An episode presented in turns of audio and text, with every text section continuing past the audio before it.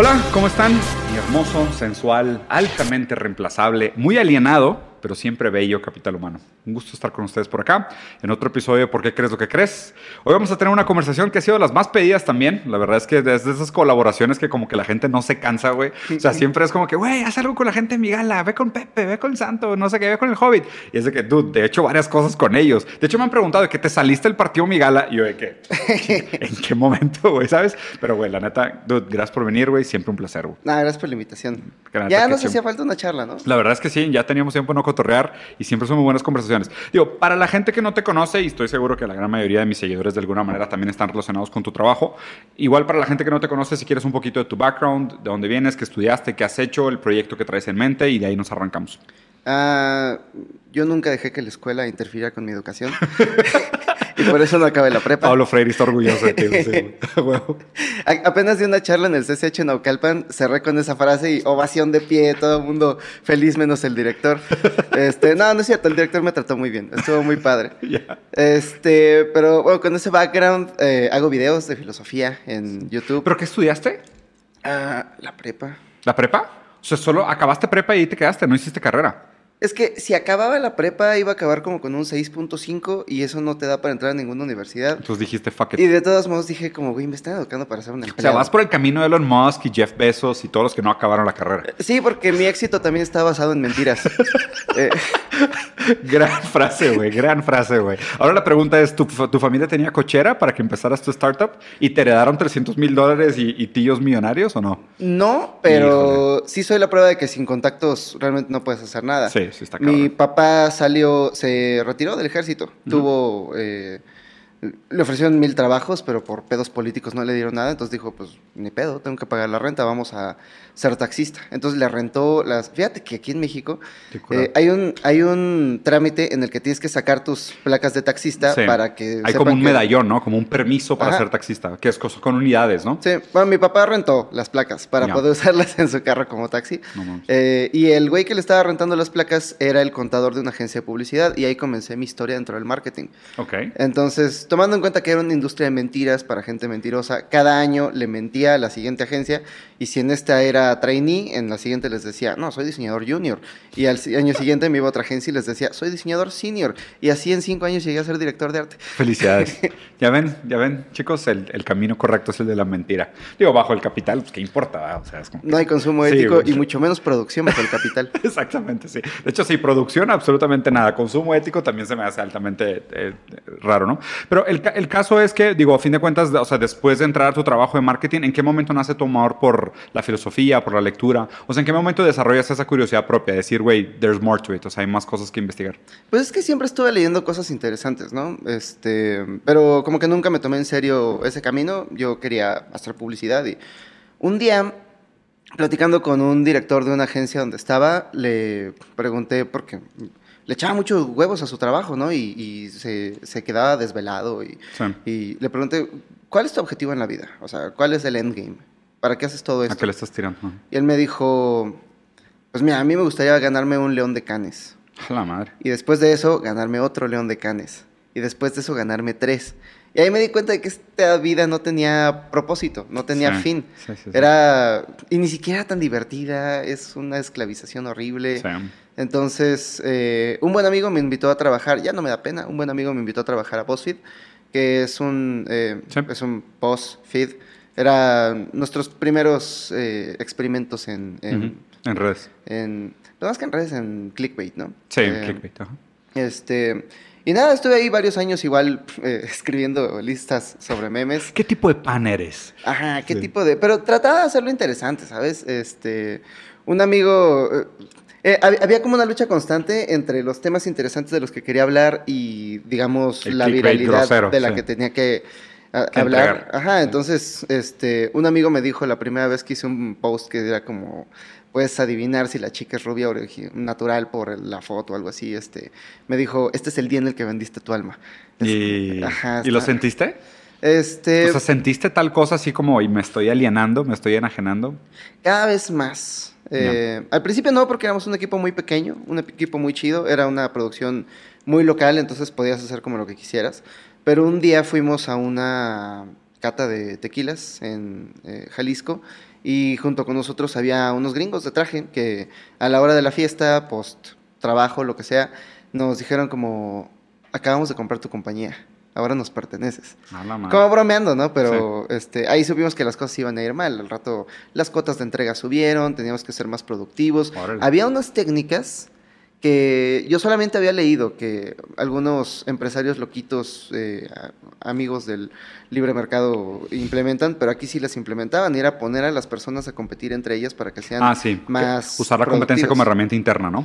Ajá. la idea de Free Economics, ¿no? Ah, justo. Esta idea de. Eh, pues te acuerdas, ¿no? Del director de Sears que le aplicó y mandó a la verga a toda su empresa. Le pasó lo mismo a vos, ¿Es en serio? Le pasó exactamente lo mismo. Claro, porque pues, digo, y ahí es donde se revela mucho de la incoherencia o incongruencia interna de esta idea de que la competencia es la que promueve realmente la innovación, cuando no necesariamente. O sea, acaba promoviendo prácticas súper nefastas, mal uso de recursos, eh, roces internos, en fin, un, chingo de cosas, ¿no? Sí, y además, eh, bueno, esta semana y la semana pasada he estado visitando distintos proyectos productivos eh, locales, comunitarios, y me he dado cuenta de que... Antes de llegar ahí, porque sí quiero que lleguemos a eso, o sea, ¿cómo migraste de BuzzFeed y cómo nació el proyecto de Migala? Un día... Eh, y perdón que te interrumpa, pero nomás, o sea, como para dar una cronología un para poco que sea como cronológico, ¿no? Este, me harté de la ciudad, me harté de la vida aquí, se me hizo como que no tenía sentido, como que estaba perdiendo mi tiempo, la... Eh, un amigo, el Santo, Ustedes lo conocen, es el de eh, Migala. Él se dedica a. Él era psicólogo, daba terapia y daba terapia grupal. La terapia grupal le funcionaba en específico porque los seres humanos somos muy sociales. Entonces, si la comunidad se orienta hacia una dirección, es más fácil que tú también te orientes hacia esa dirección.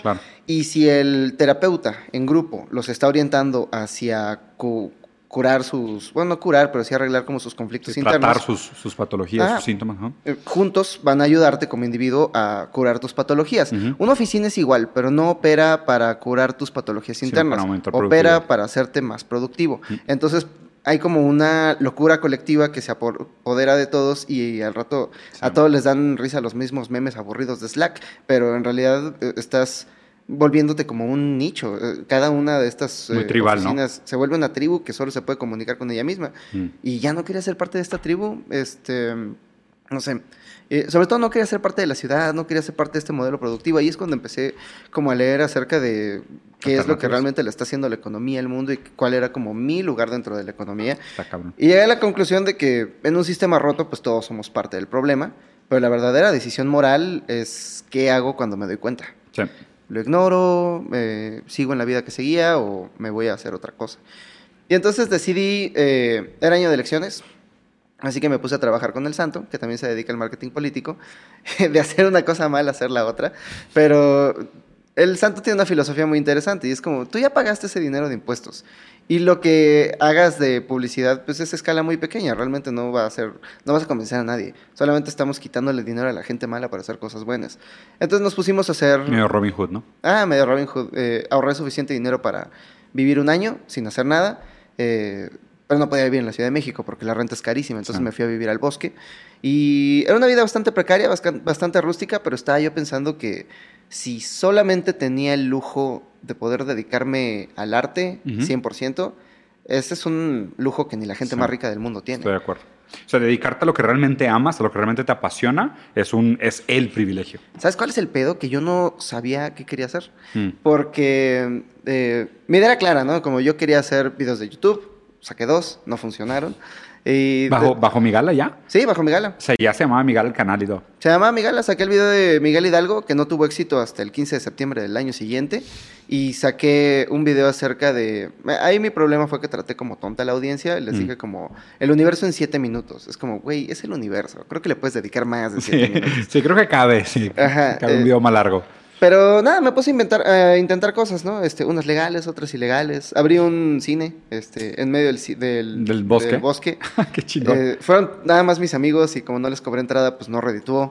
este, quise, tenía este sueño guajiro de vivir de premios literarios como los personajes de Bolaño. No me gané ni uno, ni uno y escribí muchísimo ese año. Eh, Qué curado. Pero un día antes de irme, eh, tuve una charla con unos amigos aquí en el bar de la bota y uno de ellos me regaló un libro que se llamaba El pensamiento moderno, de Luis Villoro. En este libro describe qué es la modernidad, cómo comienza este proceso de...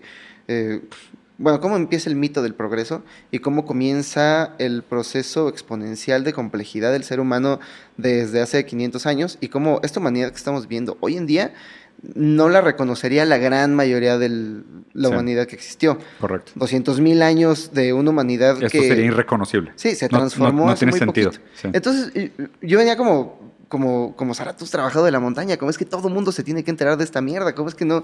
¿Cómo, cómo es, cómo es que hemos vivido en una mentira todo el tiempo? Como que ahí había identificado yo mi malestar interno. Ahí Uy. estaba ese problema.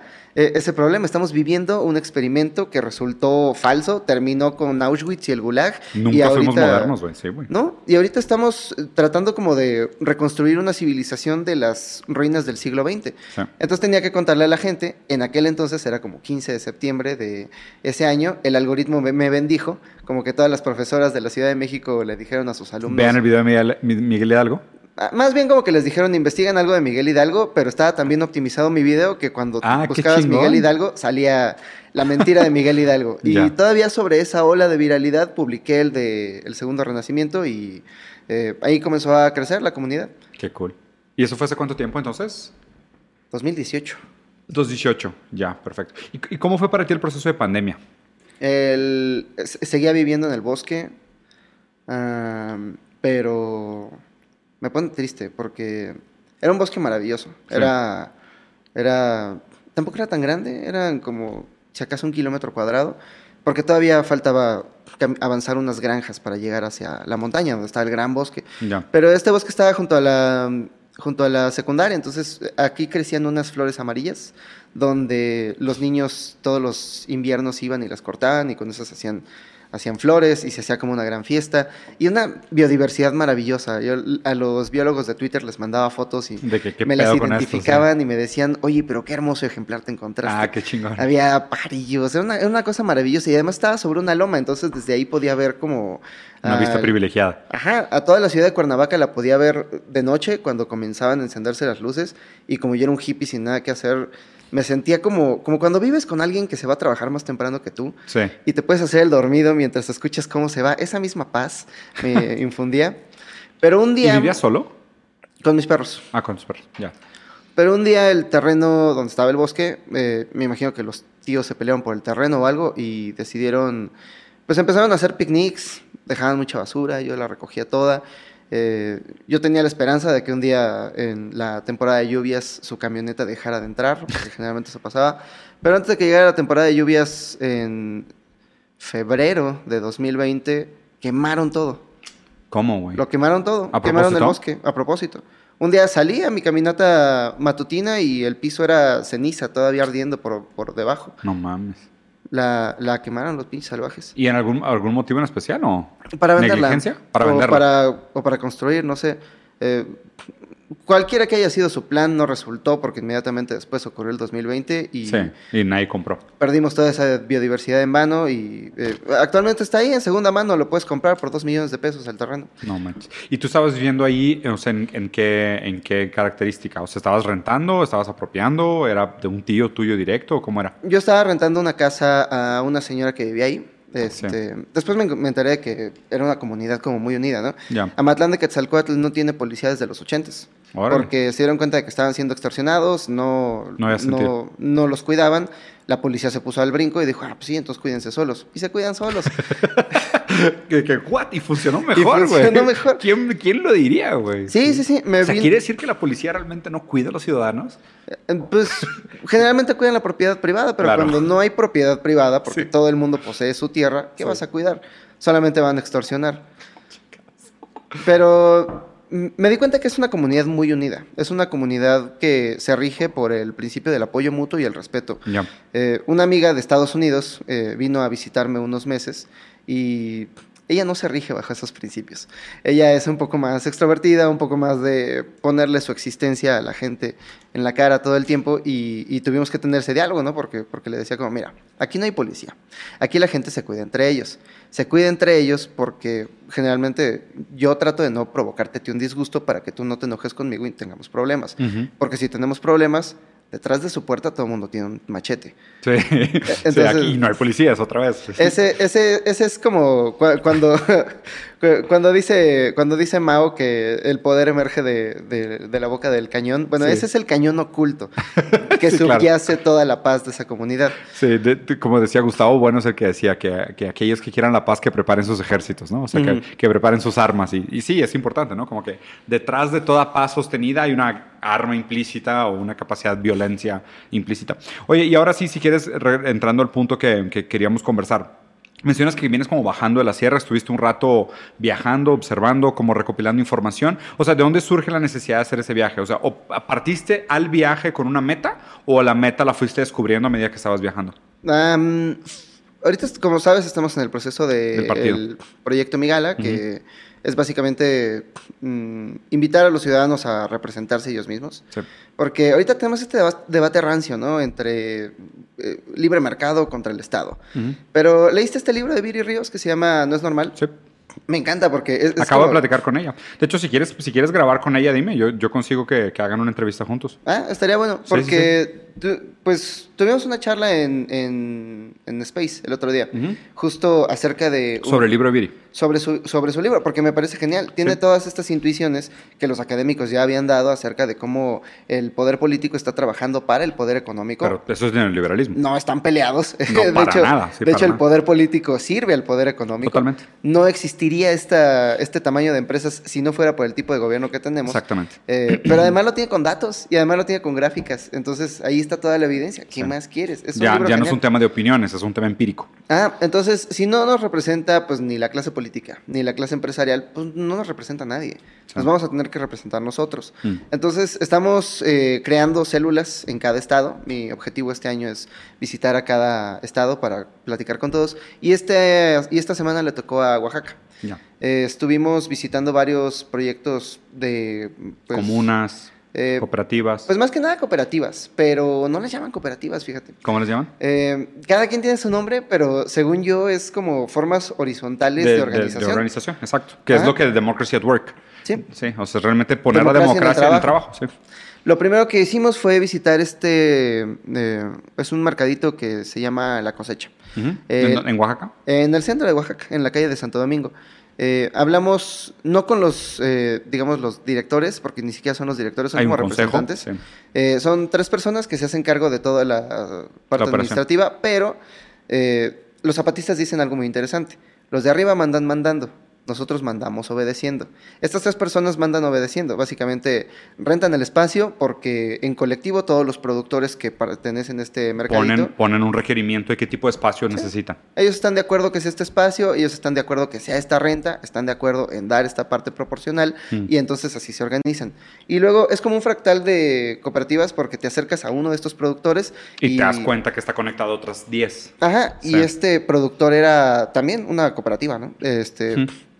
Era hacían pavos en la en la sierra en la sierra Mije y juntos este tomaban las decisiones de cuánto iban a cobrar y demás. Es lo más importante, los productores ponen sus precios. Claro. No es el coyote que va y les compra baratísimo y luego vende Los carísimo. explota, sí, les No. dice que no hay lana y les compra a precio de peanuts. sí. Aquí son los productores, pero cuando Sí. le pregunté, oiga, me dijeron que usted tenía una cooperativa, me dijo, no, somos un grupo de mujeres. Pero precisamente por eh, los usos y costumbres que por los que se rigen sus comunidades se organizan de manera horizontal. Bueno, al día siguiente fuimos a Grup SEDEC. Eh, se me escapa qué significan esas siglas, pero es una, son- son- es una asociación que compró un terreno de cuatro hectáreas y lo está utilizando para hacer experimentos en permacultura. Ok. Y entonces te das cuenta de, ya que estás frente a un espacio que sí está cuidando del medio ambiente, te das cuenta de lo insostenible que es la vida en la ciudad, por Sí. ejemplo, ¿no? Porque él nos hablaba acerca del absurdo de las cloacas. Tú sabes, tú sabes que un pollo tiene una cloaca, porque es un animal muy poco evolucionado, es básicamente un dinosaurio chiquito. Sí. Y la cloaca es el hoyo por el que salen todos sus desperdicios y hasta los huevos. Bueno, estamos tratando del mismo modo nuestros desechos como seres citadinos. Sí, el Porque- problema, el problema de las aguas sucias fue el por qué Roma tuvo tantos problemas. O sea, la verdad es que el tratamiento de las aguas sucias es todavía un punto débil en, las, en, en el desarrollo urbano. Sí, mira qué pendejada la Ciudad de México. Solía ser un lago. Mm. Y por la configuración geográfica del espacio, debería seguir siendo un lago. Por la propia topología. Llueve un chingo. Sigue. Pero, pero ajá, pero en lugar de en lugar de abrir espacios para que el agua regrese al manto, al, al, subsuelo, eh, pusimos una plancha de concreto encima y los únicos agujeros de esta plancha de concreto dan al desagüe donde aguas grises, aguas negras, aguas industriales, todo se va junto hasta lo hasta las plantas que medio lo tratan para regresarlo a le llaman en, ahí en Hidalgo hay un valle que le llaman el Valle de la Venganza porque los campesinos dicen, ustedes nos mandan nuestra mierda y nosotros con esa mierda regamos las plantas y que luego les regresamos a ustedes para comer. Ajá, los usan de fertilizante. Pero por lo mismo es una, eh, es una agricultura de bajísima calidad. Aquí en este espacio, en Group SEDEC, hacen lo que le llaman permacultura. La permacultura es básicamente un diseño del territorio para que naturalmente el ecosistema te dé la comida necesaria, pero además con procesos orgánicos, sin necesidad de pesticidas, sin necesidad de fertilizantes que van a devastar la tierra. Tú puedes ver tiene una barra. Ni depleta los minerales, o sea, hacen, hacen mix de, o sea, como el, tema de primaria y secundaria para complementar los agrícolas. Sí. sí, sí, sí. Y aunque tienen barda, ni siquiera la necesitan porque te dicen, nuestro terreno llega hasta allá, en la loma. Y ahí en la loma se ve como todo el cerro está pelón, devastado, deforestado, y ahí comienza la parte verde, donde está su territorio. Ajá. Wow. Entonces, eh, pues tienen experimentos de baño seco, tienen como cinco técnicas de construcción ecológica hechas ahí, mucho más barata, de que literal puedes construir con paja y tierra edificios mucho más, eh, ah, no mucho más. Eh, ¿Electrificados o no electrificados? Electrificados, con planta solar, con... Planta solar. de todo. Ya. ¿Sabes qué? Una, una crítica que escuché hace poco sobre ese proceso, sobre todo por el tema de las celdas solares, ¿no? Que digo que, o sea, que, que hay no hay, no hay tal cosa como un consenso sobre realmente qué tanto las energías renovables o las energías sustentables puedan sustituir nuestro consumo energético actual. ¿no? Que digo, para empezar, sustituirían principalmente el eléctrico, el de, el de, el de, combustibles fósiles, pues todavía es muy difícil de sustituir, ¿no? Entonces lo raro de esto es que dices de que, bueno, ok. Elon Musk, carros eléctricos. Güey, es que está cabrón, güey, porque es, ok, celdas solares, perfecto, celdas solares. Oye, ¿y cómo sacaron el los minerales de la tierra. No, pues con camiones, ¿no? Porque los camiones no pueden tener celdas solares. O sea, todavía no tenemos la potencia para hacer transporte de carga pesada con celdas solares. Apenas lo estamos empezando a desarrollar, pero todavía se va a tardar. Y luego, ¿cómo transportaste los minerales hasta la planta donde se manufacturó la celda solar? No, pues en avión o en barco. Es como que, o sea, neta. la huella de carbono que todavía genera muchos de estos como instrumentos necesarios para la transición, todavía son muy sucios, ¿sabes? O sea, todavía dejan una, una huella bastante pesada, lo cual es, es raro, ¿no? De hecho, tuve un cambio hace como una semana de clavarme en el tema de las energías, o sea, porque me llegó un artículo de un amigo que respeto mucho español sobre una potencial crisis energética en el 2025 y cuáles son, o sea, qué tan, qué tan atrasados vamos, ¿no? O sea, de cuenta, el artículo es no fatalista, muy crudo, muy realista, pero diciendo, a ver, o sea, 2008 llegamos al pico de producción de petróleo. Y luego empezamos a, encontrar otras maneras de sacar cosas similares al petróleo que no tienen la misma calidad. Por ejemplo, no se puede hacer diésel, no se pueden hacer una serie de otras cosas, pero son petróleos similares que vienen del fracking y vienen de otras estrategias. En el 2018 también llegamos al pico de producción de ese. Y ahora lo que pasó es que las grandes empresas del mundo dejaron de invertir en la producción de petróleo porque dijeron ya no es rentable. O sea, ya no es rentable ir a perforar y eso que el, que el barril llegó a su precio más alto de la historia y aún así ya no es rentable hacer excavaciones para seguir buscando eh, mantos de petróleo. Entonces empezaron a diversificar sus inversiones. Obviamente lo que va a suceder es que como no hemos hecho el proceso de transición necesario que debería de haberse planeado como diciendo, vamos a, vamos a abandonar estas fuentes de energía y vamos a migrar a otras fuentes de energía. Como no se hizo a tiempo, ahora lo que nos va a tocar es, nos va a tocar una gran racionalización. O va a haber una, etapa de transición pero entre energético y el otro. Dolorosísima, güey. Pero dolorosísima. O sea, este, este, este científico... Este, este es, eh, de hecho, él, es a favor del decrecimiento, pero decrecimiento violento, ¿no? O sea, él, él dice, o sea, realmente si no asumimos el, que realmente es, es, lo raro, ¿no? Y él, y él habla que él empezó estas conversaciones del 2008 y dice, criticar el capitalismo se vuelve un tabú. Y él decía, yo al principio evitaba decir la palabra capitalismo. Es que se espanta la Porque sentía las miradas. Y, güey, nosotros lo entendemos muy bien. O sea, nosotros somos los comunistas. O sea, a nosotros nos ven y es como que, uh, crítico el capital. Y llegan todos los trolls y los memes y los pubertarios y así. Es como que, y, es horrible. Pero la neta es de que la gente se espanta cuando es, es que la gente no entiende que si tú no traes una agenda climática de la mano con una crítica al capital, no sirve nada. O sea, si tú traes, una agenda... Ecología sin conciencia de clase es jardinería, güey. Y lo decía Pablo Freire, de hecho. O sea, y Y, es, y lo mismo, o sea, y para mí es lo mismo en el tema de eh, la igualdad, la discriminación de género, la inclusión, el tema del capacismo, el edadismo, el antropocentrismo. O sea, mientras no vengan junto con una crítica al capital, no han entendido.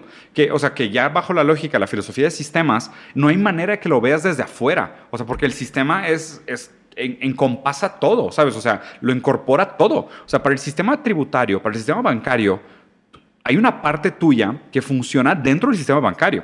No hay una manera que tú digas, ahora voy a funcionar como un consumidor moral o como un participante moral de la sociedad, pero hay todo un sistema ajeno a tu control que sigue operando en el cual tú eres un punto más, a lo mejor un punto omiso, un punto negativo, pero eres un punto más de información. Entonces me, me, frustra bastante que la gente no pueda hacer esa relación, o sea, que se sientan como, ay, no, es que no puedo criticar el capital porque pues como me gustan los tenis, pues entonces no quiero que me, me tiren carrilla de incongruente, entonces prefiero no decir nada, ¿no? Entonces es... Además, la gente parece no entender a qué se refiere cuando se refiere al capital. Ah, por supuesto, la gente cree que es dinero. Ah, hoy en las redes se estaba hablando acerca de cómo las, la agricultura familiar y el consumo local. Em, hay un pueblo que se llama Tamazulapan, en Oaxaca, donde un grupo de productores se encontró con una problemática que le va a sonar familiar a muchas personas y encontraron una solución que es una solución tan simple que, digo, en retrospectiva es como, ¿cómo no se nos había ocurrido antes?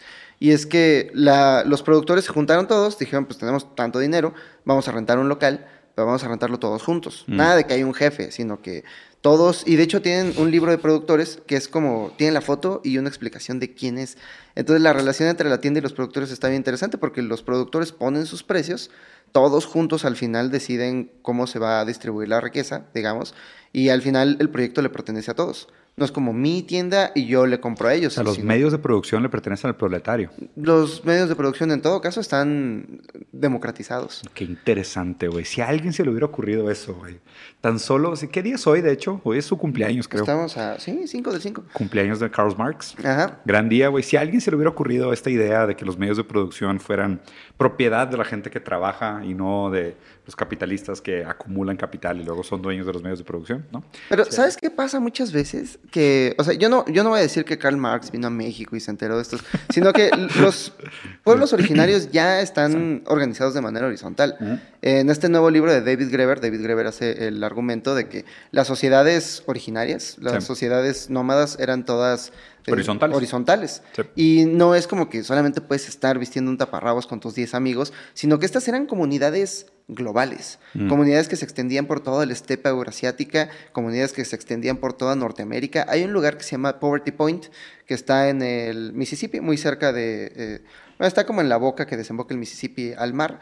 Eh, ahí en Poverty Point se reunían cientos de tribus en un momento específico del año, donde hacían unas edificaciones de madera y al interior de estas edificaciones de madera ellos eh, compartían todo lo que encontraban en sus, en sus búsquedas nómadas. Hacían como una pequeña ciudad donde tenían un festival, eran eh, completamente horizontales durante un tiempo y luego regresaban a, su, a sus núcleos. A, sus... Este, Territorios. Pues sí, a explorar el territorio y...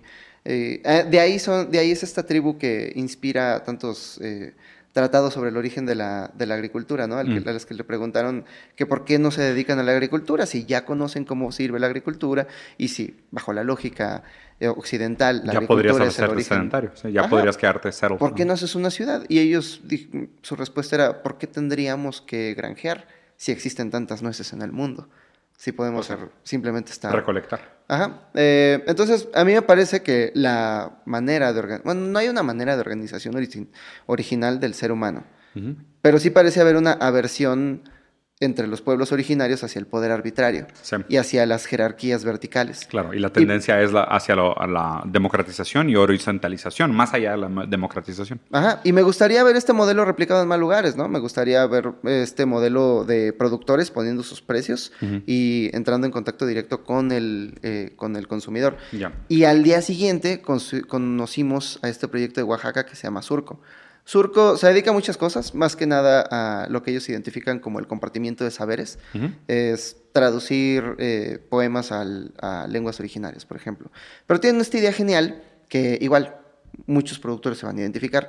En 2020, con la pandemia, muchos campesinos de la zona eh, cercana, a- algunos incluso de la zona del Istmo. Muchos campesinos de Oaxaca ya no encontraban salida para su producto, ya no encontraban... eh, Comprador.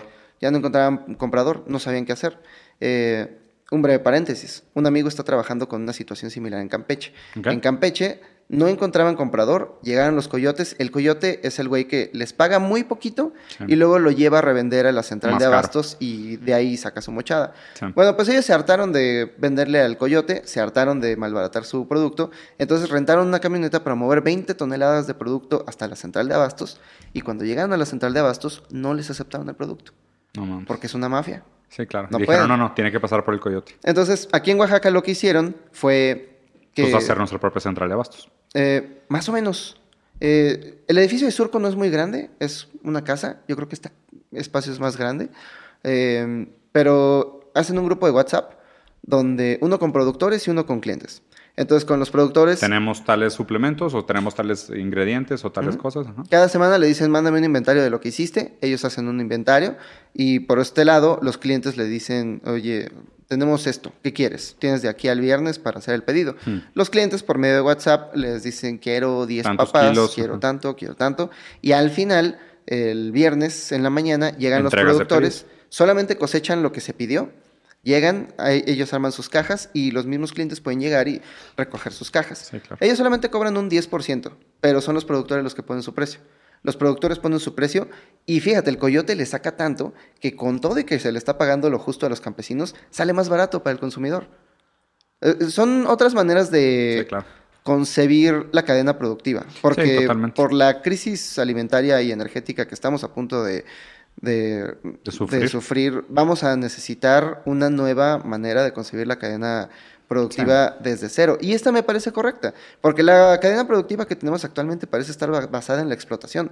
O sea, tú En miras... especulación, además. Especulación y explotación, pero en todo el camino que hace la comida, desde el surco a tu mesa, como se llama esta iniciativa, eh, el que peor es pagado es el que siembra la comida y el que sirve la comida. Y todos los intermediarios de en medio se enriquecen. Claro, y ganan agregando muy poco valor real al producto. Solamente Nada. moviéndolo de un Sí, lado sí, sí, para otro o poniéndole... Sí, poniendo trabas artificiales, creando, creando escasez artificial Muchas o veces a- escasez costo artificial. artificial. Sí, totalmente. O sea, justo el, el coyote en ese sentido de volverse mafia es como que yo quiero un 10%, si quieres participar. Pero también es, es, el, es ahí donde me atoro en el sentido de hablar de estas alternativas y a ver, y concuerdo contigo que son modelos que parece representar una organización más histórica de lo que tienden las, las, las organizaciones humanas, o sea, en otras condiciones materiales, en otros contextos contingentes, bajo otras variables, bajo otras fuerzas, bajo otros poderes, pareciera ser que no es la primera vez que lo hemos intentado y ha, y ha tenido muy buenos resultados. Entonces, el presente histórico me parece que cumple, ¿no?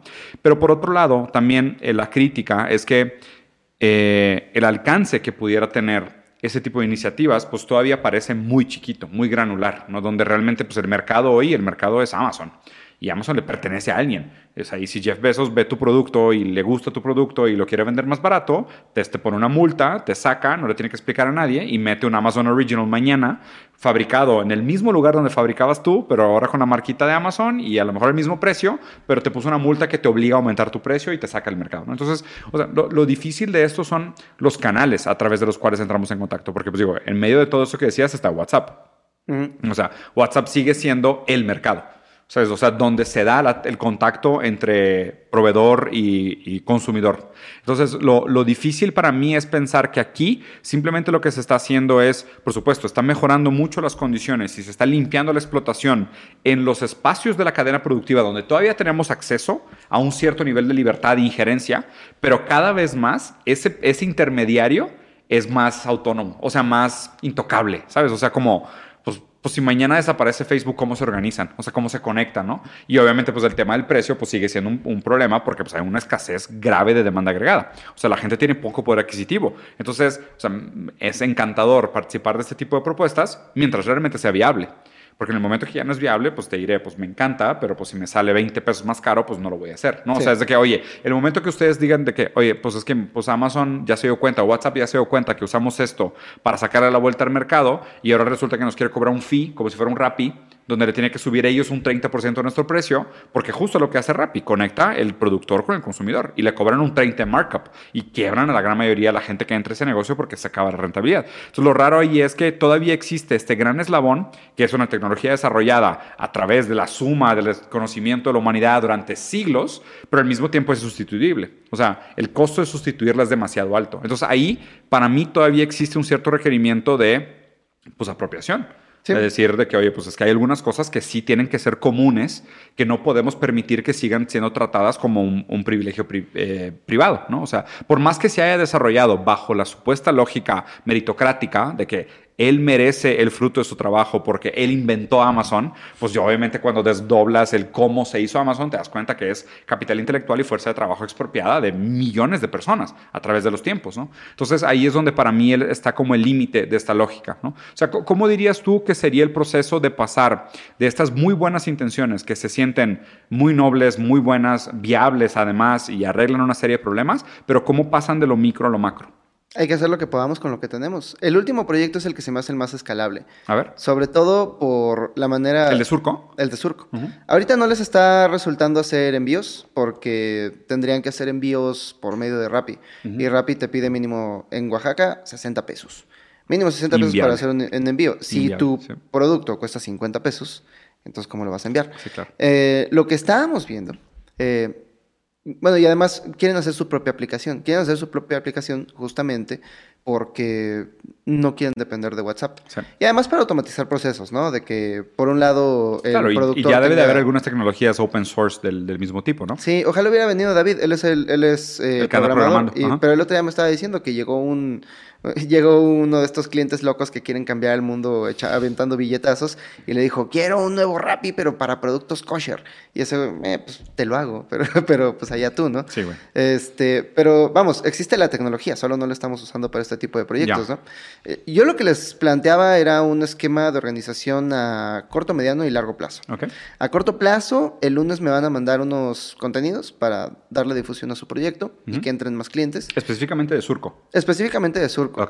Para ver cómo funcionaría este modelo con más clientes. Y, pregunta, ¿y ellos cómo tratan el capital intelectual de su modelo? O sea, ellos están dispuestos a que ustedes replíquenlo, nosotros no tenemos ninguna necesidad. Qué bueno. Les dije, oigan, es que es que un amigo ahorita, el Búho, él colabora mucho con, el Santo, en, el Pasquín.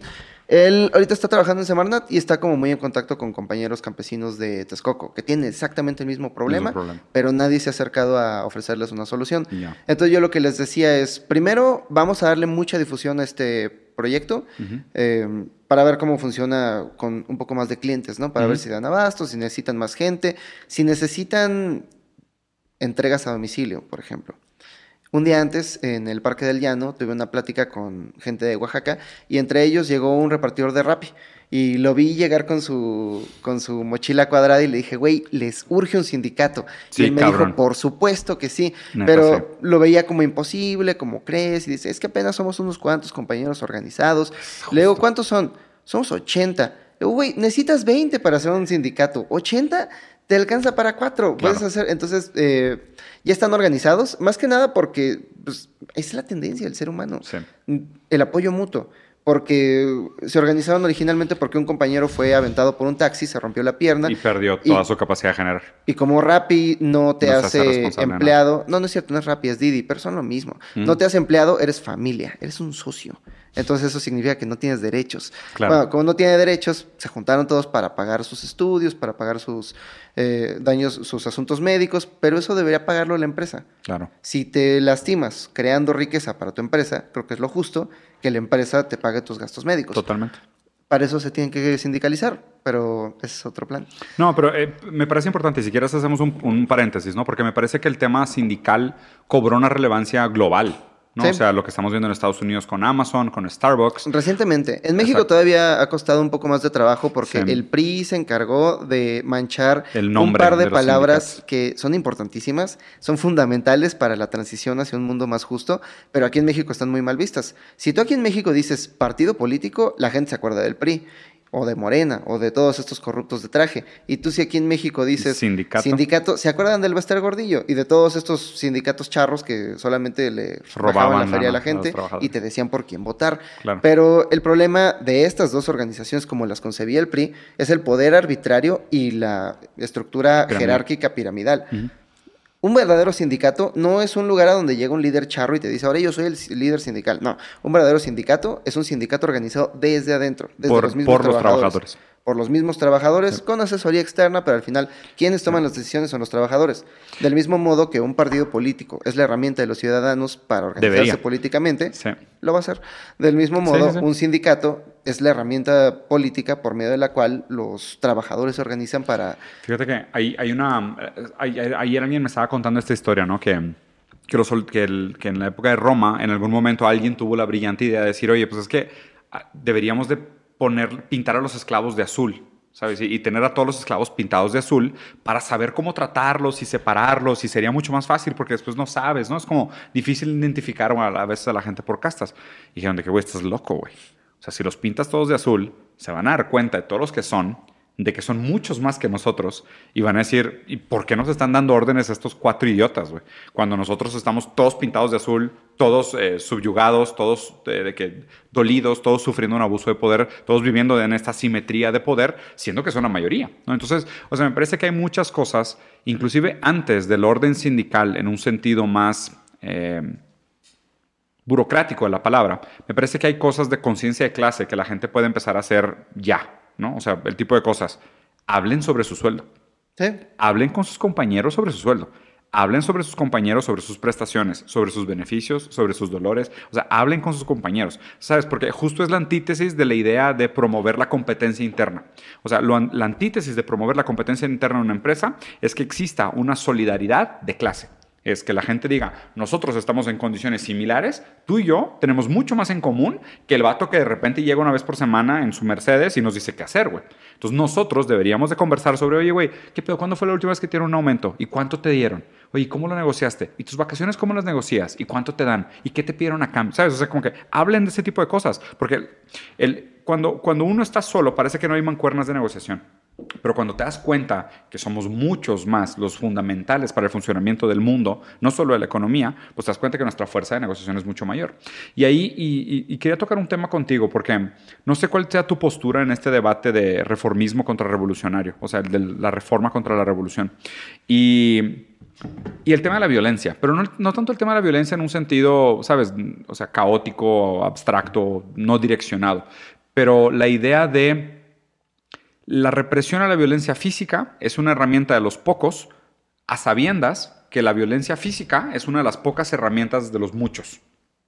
O sea, el sentido de, o sea, toda esta plática de, no, todo menos agresión, todo menos violencia, todo menos destrucción de la propiedad privada. Es de que manifestación pacífica, ¿sabes? Es como que, pues es que claro, porque pues digo, la mayoría eh, no tiene otra cosa que hacer más que manifestarse de manera violenta, porque todas sus, otras herramientas de, manifestar su malestar están bloqueadas o están políticamente corregidas o están como eh, taponeadas, entonces como que les queda muy poco. O sea, ¿cuál es tu lectura de esto de, o sea, qué tanto podemos hacer a través del reformismo, haciendo paseatas, caminatas, organización grassroots, siendo pacíficos y demás, versus cuáles son las cosas donde sí ves que es necesario, pues es que sí van a haber algunas cosas que pues el, lo políticamente correcto no va a ser suficiente. Estoy en una contradicción interna porque por un lado creo que sí hay situaciones específicas donde la violencia cumple una función. Específicamente para detener más violencia implícita que está ocurriendo tras bambalinas. Totalmente. Toma el caso de las comunidades nahuas de la, de la Cholulteca en Puebla. Eh, llegó Bonafont de Nestlé. Nestlé. Que quería privatizar el agua. Este, la privatizó sin preguntarle a nadie. Pusieron sus plantas de embotellamiento, pusieron pipas que daban hasta los yacimientos de agua de toda esta comunidad y dejaron a la comunidad sin agua. Entonces la comunidad fue al gobierno y les dijo, oigan, es que Bonafont nos está dejando sin agua para pues, vendernos agua embotellada. Para vendernos el agua embotellada, el agua que ya era nuestra, el agua que toman nuestros hijos, el agua con la que nos bañamos, con la que lavamos la ropa. Y el gobierno no hizo nada porque el gobierno no trabaja para ellos. el gobierno no lo representa a ellos. El gobierno trabaja para la propiedad privada. Entonces ellos tomaron, tomaron las instalaciones de Bonafont. porque la alternativa era morirse de sed. Entonces, en esos casos en específico, si Claro, no tienes no alternativa, alternativa. vas y, y ni pedo, valor y a la cara de hombre. Ajá. Apelas a la violencia. El problema es que hay muchos jóvenes de la ciudad. La ciudad nos hace necrófilos, Mm. según Eric Fromm. Según Eric Fromm, la ciudad nos hace necrófilos porque nos expone a todos estos escenarios muertos, estériles. eh, una. En Tepoztlán tenía bichos todo el tiempo, de todos Vida. tipos. Había vida todo el tiempo. Había una familia de mantis religiosas ahí en mi En casa. busca de tiempo perdido. güey. Ajá, una vez me encontré una cucaracha y es como, güey, lo menos raro que he visto por aquí.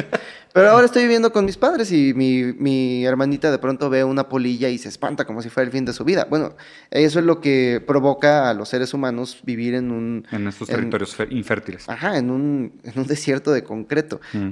un odio por la vida ¿no? y sus procesos. Pero no solamente las cosas vivas, sino el proceso de la vida, que es esta espontaneidad, esta impredictibilidad. Entonces, eh, esta, este miedo por la impredictibilidad y por la espontaneidad de la vida, según Eric Fromm, en los seres humanos provoca necrofilia. Y necrofilia no es que te quieras coger un muerto, sino necrofilia Es es un amor, un de- un li- la vi- divinización de la muerte. un amor por la muerte. Un amor por la muerte y por los, las cosas que están Por muertas. Ajá. Y según él, ese es el origen del mal. Entonces, el otro día se me ocurrió decir en Twitter que los, los anarquistas tenían la razón. Yo estaba hablando de, de David Greber, pero un montón de muchachos en capucha voltearon a verme y empezaron a decirme, ¿qué de la revolución armada? Y les digo, si tú estás tuiteando esto, quizá no necesitas la revolución armada, porque quizá has jugado mucho Call of Duty, Sí. quizá has entendido que ¿Has la visto guerra muchas es... películas de zombies? Sí, crees que la guerra es una aventura romántica a la que vas a ir, pero la guerra es el infierno. Sí. Ahora mismo estoy en el proceso de investigación de la guerra y los... No, No, no, los, sí, son, son terribles. la- los... Puta, ¿qué te digo? Es horrible, ¿no? Este. Gente que tiene que oler cómo huelen los cuerpos de sus seres queridos, Sí, gente que no comen días, eh, cosas horribles. Si esa es tu única opción, Qué tan mal tiene que estar tu vida, ¿no? ¿Te imaginas Sí, sí, sí. si la alternativa es horrible? Un amigo estuvo muy metido en el tema del STLN cuando era más joven, ahorita es ilustrador, saludos al Cone, y él me estaba contando la historia de cuando fue en una comitiva a llevar víveres al STLN, y ahí conoció a Marcos. Y ellos estaban listos para tomar los fusiles y vámonos a la sierra y vamos a pelear. Y Marcos les dijo, miren, nosotros tomamos las armas porque no teníamos opción. Mm. Ustedes sí. Ustedes regresen a la ciudad, conviértanse en alguien y desde ahí ayúdenos. Eso es lo que necesitamos. Gracias por los frijoles y gracias por las buenas intenciones, pero lo que necesitamos de ustedes es que se conviertan en alguien Claro. y que hagan cambios de Sí, claro, tener, tener alinea- alineados y aliados en los lugares de poder. Para... De hecho, fíjate que eso es, eso es algo que siempre me ha dado mucho consuelo de la creación de contenido. O sea, yo, yo, yo sinceramente soy de la, de la postura de que las ideas valen muy poco. ¿sabes? O sea, en- entiendo que en un sentido material de las cosas sería hipócrita para mí pensar que las ideas tienen valor si yo no soy idealista. O sea, si yo critico el idealismo, si yo critico el pensamiento mágico. Pero mi única esperanza es que a lo mejor alguna de estas ideas llegue a una persona de poder que sí actúe sobre ellas. Y ahí es donde una idea sí puede tener una injerencia. O sea, no soy de la fantasía eh, de, ah, es que esta idea va a crear, porque a ver, también lo que pasa es de que pues, en, en el- en la competencia mediática, el exposure que tienen algunas ideas sistemáticamente es cuánticamente mayor que las otras. O sea, es, sabemos, ¿no? Que 80% del contenido de YouTube es liberal. O sea, no hay manera, güey. Estás peleando contra, eres el, somos el salmón en contra de la cascada. O sea, no hay manera. Algún día nos volveremos dragones y llegamos hasta arriba, pero es una gran nadada en contra de todas las corrientes y demás. Pero mi única esperanza, y, y es a lo que me ha dado mucho gusto, que sí pasa, güey. O sea, que de repente recibo unas llamadas de que, oye, soy don, don Panchito, don Vergas en tal país o en un lugar o en un puesto político antes y me gustó un- algo que dijiste, me gustaría platicar contigo. Y ese tipo de cosas como que, ah, qué bueno, güey. O sea, qué bueno que alguien que sí tenga poder pueda tomar decisiones sobre eso. Y sobre todo también preparar a la gente para que en el momento que puedan ejercer, y por más que la democracia tenga todas sus fallas y todos sus fracasos, todos sus pitfalls, es importante que la gente entienda o sea, que aprenda a votar por sus verdaderos intereses. Y que no sea instrumentalizado el proceso democrático para que la gente acabe votando en contra de su clase, en contra de sus mejores intenciones, en contra de sus intereses inmediatos. ¿no? Entonces, o sea, eh, me gustaría escuchar sobre ti un poco cómo, cómo ha sido este rol de divulgador para ti. O sea, porque o sea, toda esta primera parte de la conversación está muy chingón que estás como que tomando cartas en el asunto. Pero esto nace de la mano o en paralelo o a raíz o no sé si a posteriori o a priori con el proyecto de divulgación. O sea, ¿cómo, cómo se complementan esos dos mundos para ti? Todo es culpa del pinche Negas. Porque... ¿De Negas? Todo es, culpa de Negas. Eh, yo era muy feliz divulgando. yo era muy feliz simplemente publicando videos en YouTube hasta que me puse a hablar con el Negas. Y el Negas tenía mucha razón. Estábamos en un podcast suyo, borrachísimos, y, y ya es como el Negas que me dice, no, güey, es que, es que sí, muy bonita idea y todo, pero pues ¿cuándo vamos a hacer algo a la verga? Y le digo, pues sí, ¿verdad? ¿Cuándo chingados vamos a hacer algo? En otras palabras, el Negas dijo que ya los filósofos ya pasaron mucho tiempo interpretando la realidad, es momento de transformarla. Qué marxista el Negas. Saludos al camarada Negas marxista. Saludos, camarada Negas. Le va a este, encantar. y y fíjate cómo es el patriarcado de tóxico, nada más por andarnos ahí picodeando. Ahí mismo mandamos la convocatoria. ¿Saben qué? Pues si de veras están vergas, a ver, desarrolladores de cripto, desarrolladores de blockchain que quieran entrarle a este tema, tenemos todo un plan, vamos a entrarle. Escríbenos, nos escriben como 100 personas. Empezaron a trabajar como 50, actualmente quedan como 10, así son todos los proyectos. Sí, normal. Pero durante este proyecto entramos con toda la ingenuidad del mundo, ¿no? Diciendo como una cripto que aprenda de los errores de Bitcoin y es todo lo que necesitamos. Ok, eso es lo que te dice el Crypto Pro en Internet, pero lo que te dice un desarrollador encargado con la tarea de desarrollar esta cripto es, ok, muy bonita filosofía, pero ¿cuáles son los requerimientos? Claro, ¿qué quieres pues, hacer? Ah, y, yo le decía, bueno, que no se puede especular y que no se puede acumular. Y él me decía, ok, pero ¿cuáles son los requerimientos? Porque la especulación y la, y la, acumulación y la acumulación vienen en función de de otras cosas. Ajá, de la interacción que está teniendo la gente con esta moneda. y la interacción que está teniendo la gente con esta moneda va a depender de las interacciones que van a tener entre ellos los productores y los consumidores o quien sea que habite este universo. Entonces, antes de darme los requerimientos de esta moneda, necesitamos hacer una investigación económica de a dónde queremos que vaya el sistema y necesitamos una comunidad. Mm. una comunidad que ya esté haciendo esto. Entonces nos dimos cuenta de lo que debió haberse dado cuenta el mundo desde hace años. La tecnología es solo tecnología. La tecnología no va a salvar a nadie. Si utilizamos la mejor tecnología del mundo para hacer lo que ya estábamos haciendo, vamos a hacer lo que estábamos haciendo de maneras más eficientes. Y como resultado, 1% de las carteras de Bitcoin contienen el 90% de las monedas del mundo. Es exactamente el mismo sistema, ¿no te parece que vamos corriendo, güey, a que truene la burbuja de cripto?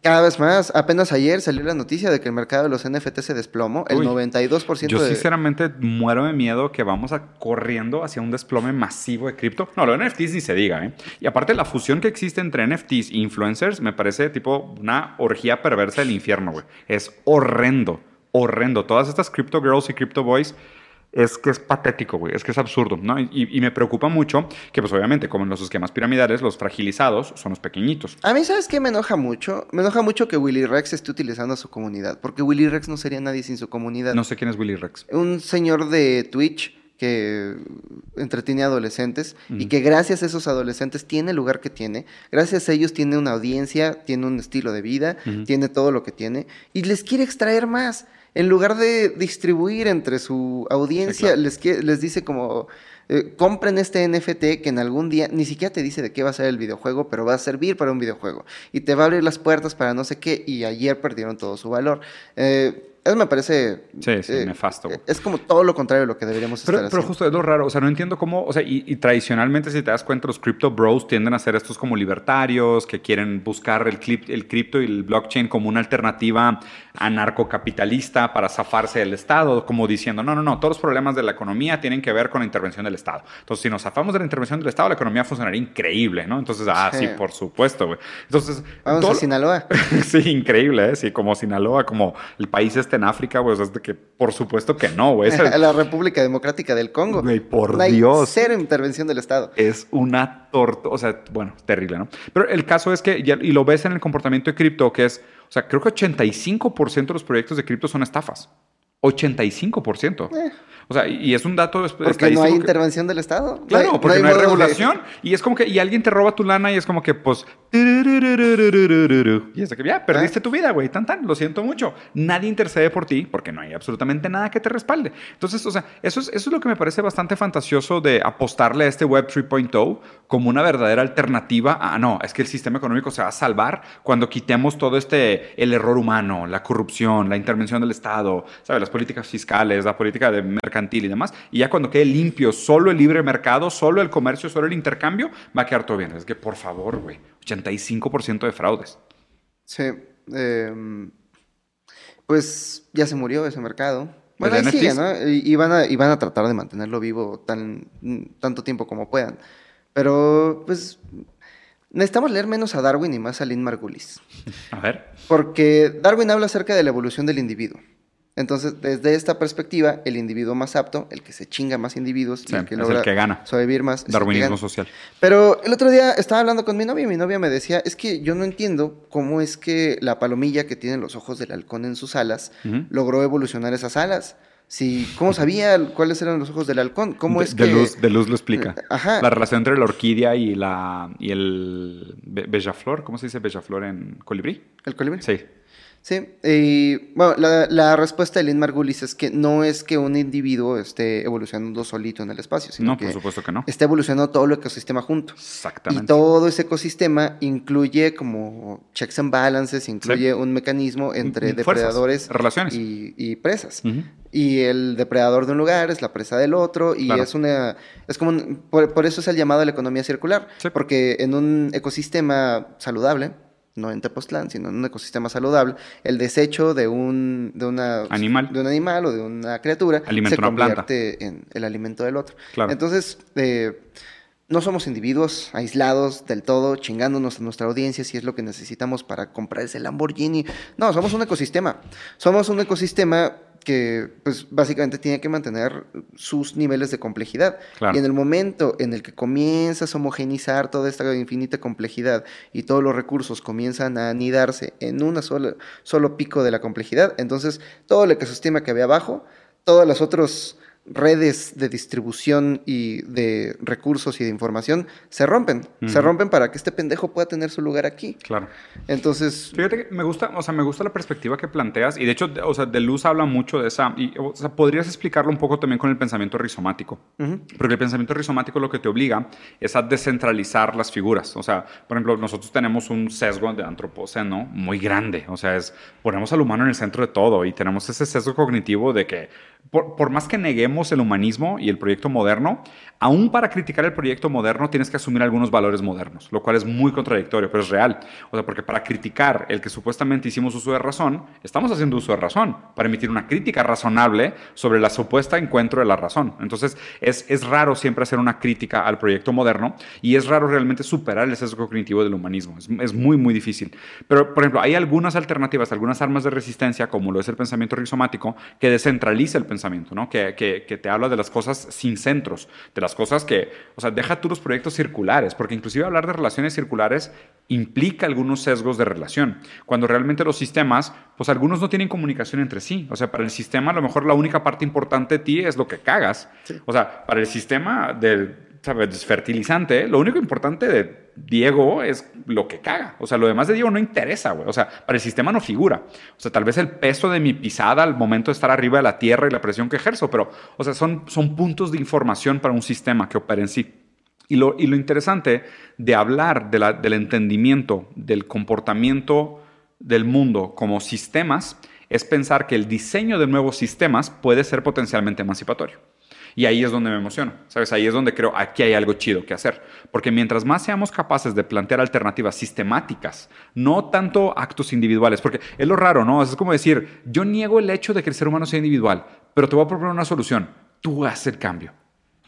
Sí. ¿Cómo, güey? O sea, no me acabas de decir que el individualismo no jalaba y me vienes a proponer una solución individual. Es de que, ¿really? O sea, más bien es como, si, si entendemos que somos consecuencia de condiciones materiales sistémicas, pues hagamos propuestas de condiciones materiales sistémicas, ¿no? O sea, es como que el, formato de una mesa ejerce mayor presión sobre las dinámicas familiares que darles clases a los niños sobre moral y ética, ¿sabes? O sea, es, algo muy tonto, pero es muy simple. El hecho de que las casas ya no tengan mesa de cenar o ya no tengan un comedor o ya no tengan un espacio colectivo para que la familia pase tiempo juntos, afecta mucho más la dinámica de las familias que decirle a los niños que tienen que respetar a sus papás y a sus mamás.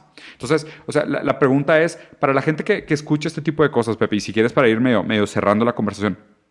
La gente que escucha este tipo de cosas se emociona, porque creo que es, de las conversaciones que, que, hemos tenido de manera recurrente, como que, o sea, compartimos mucho esta, esta esperanza, ¿no? O sea, no somos, no somos el típico, o sea, crítico del sistema que es agachista, moralista, que se queda nada más como niño rata en la oscuridad tirando piedras diciendo que todo está mal, sino que pues estamos, o sea, para mí, mi optimismo y mi alegría es mi actitud revolucionaria. O sea, yo sinceramente creo que existen alternativas mejores, para que construirlas, ¿no?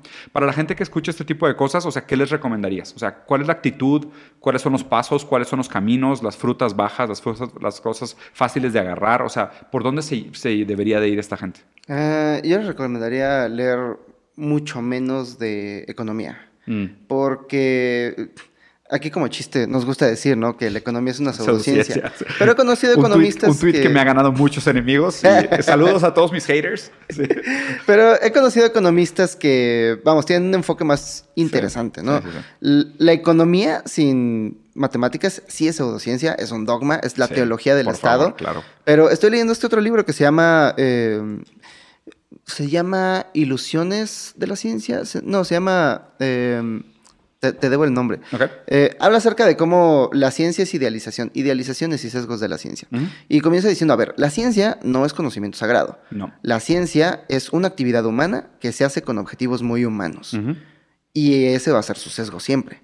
Entonces, si el objetivo de la ciencia es justificar al sistema, pues claro que va a ser un dogma y va a ser teología. Entonces, yo recomendaría encontrar otros approaches para el análisis de la sociedad.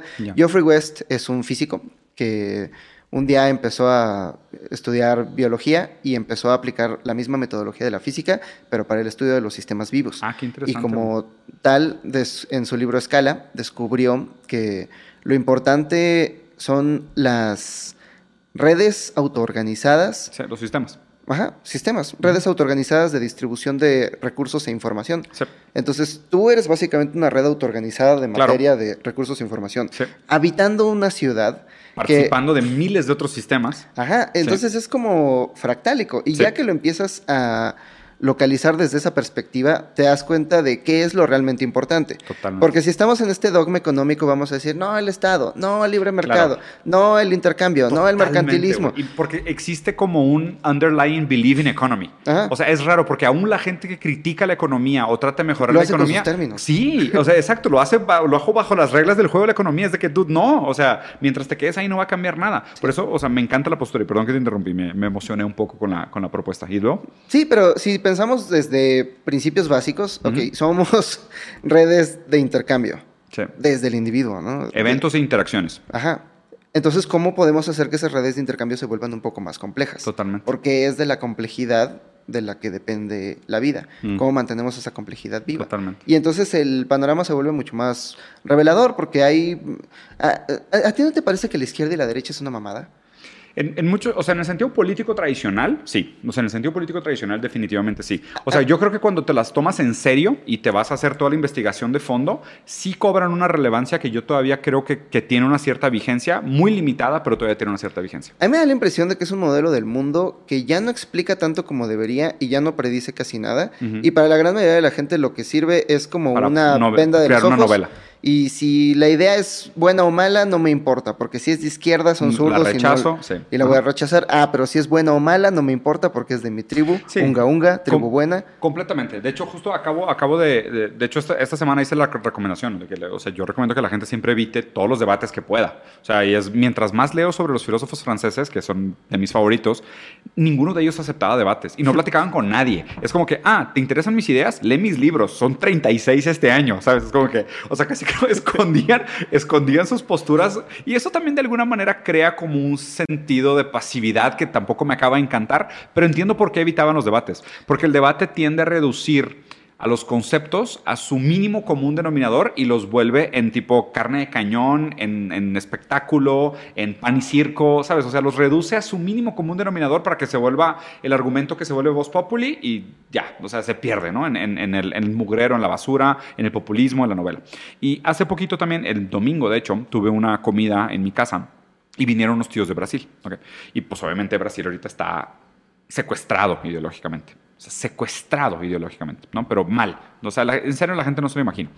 Eh, y me duele mucho, ¿no? Porque pues es gente que quiero, son mis familiares. Y, yo les dije, les dije la verdad, o sea, no me gustaría tener esta conversación sobre política con ustedes porque nunca nos vemos.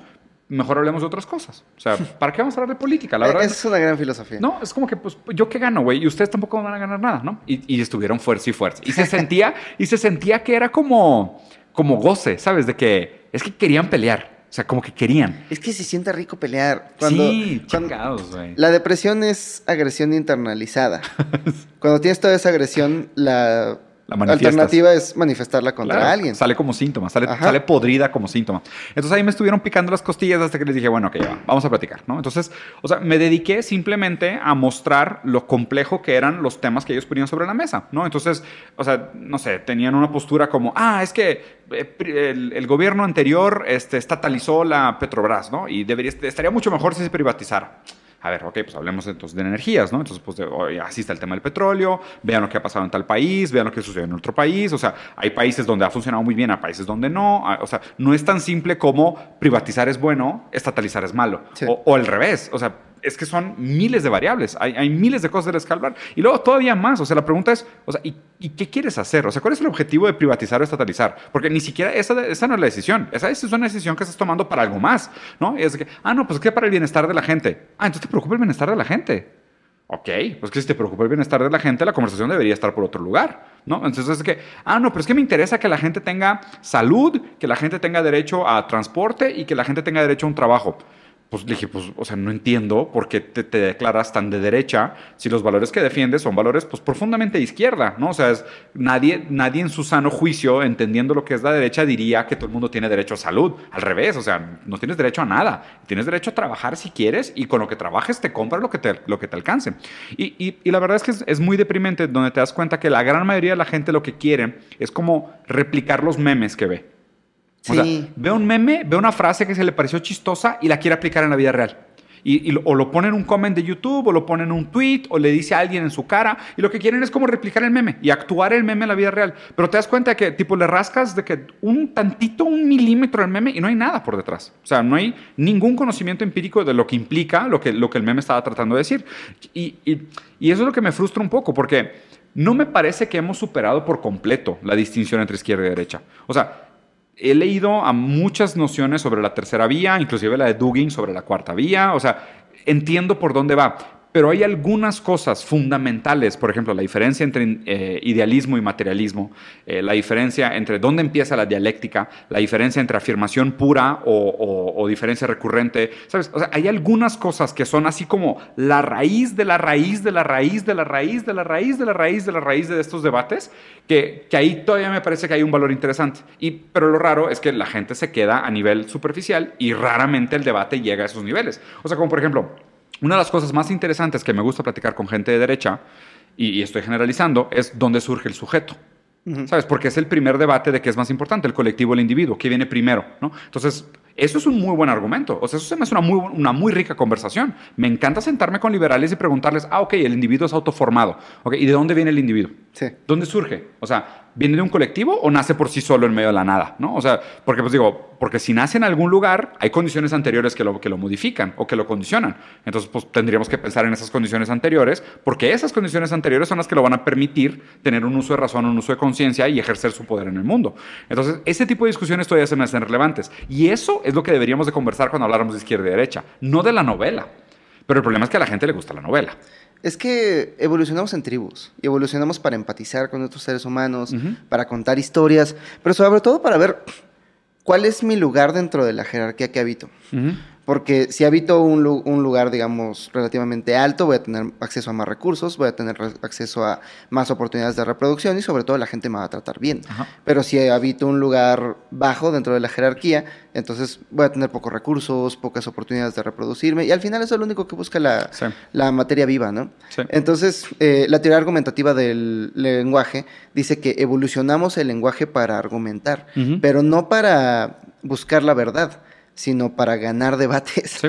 O sea, entonces eh, voy a aplicar todos los sesgos, voy a aplicar Los todas las trucas, trucos, Sí. todo, pero con tal de ganar. Entonces, cuando se enmarca el debate en términos de izquierda contra derecha, no se puede encontrar la verdad, porque alguien va a tratar de imponer su dogma encima del, del otro. Claro. Pero si hablamos de temas específicos, como por ejemplo, ¿dónde empieza el- La vida.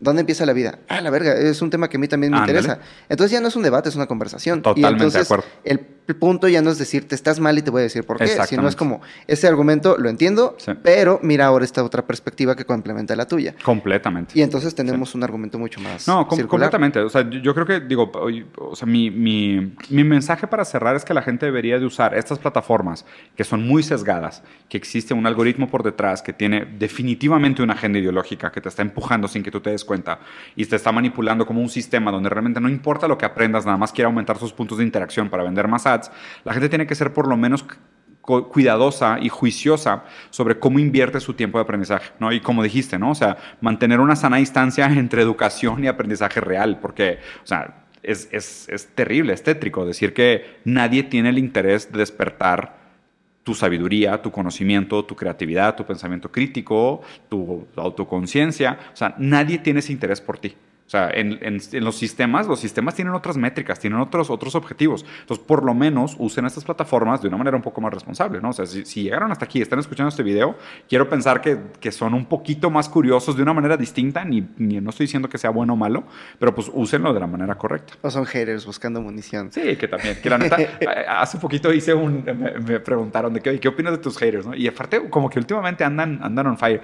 Y la verdad es que me lastiman mucho mis haters, pero me lastiman en el sentido de que sus comentarios me parecen tan ignorantes y no aportan absolutamente nada de valor, lo cual me hace sentir mal sobre mi contenido. Quiere decir que no he producido suficientemente contenido bueno para llegar a los haters de alto nivel. Entonces me lo tomo como un reto personal de producir contenido mejor para llegar a los haters de alto nivel, porque ahorita tengo puros haters pedorros, la neta. A mí me da pena que esa sea mi audiencia. Es como... ¿Qué? ¿Tus, ¿Los haters? Ajá, es como... eh, ¿También te llegaron muchos? Esto es lo que, pues, en general la gente vive vidas de callada desesperación y las redes sociales son su única válvula de escape. Entonces, Sí.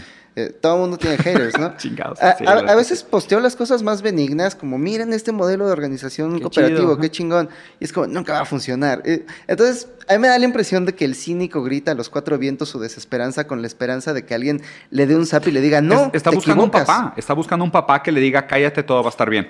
Ajá. ¿Sabes? O sea, está buscando a alguien que se haga cargo de ellos, la verdad. sí. Y la primera vez lo puedo hacer, ¿no? Y la segunda, ok, amor al prójimo, lo que quieran.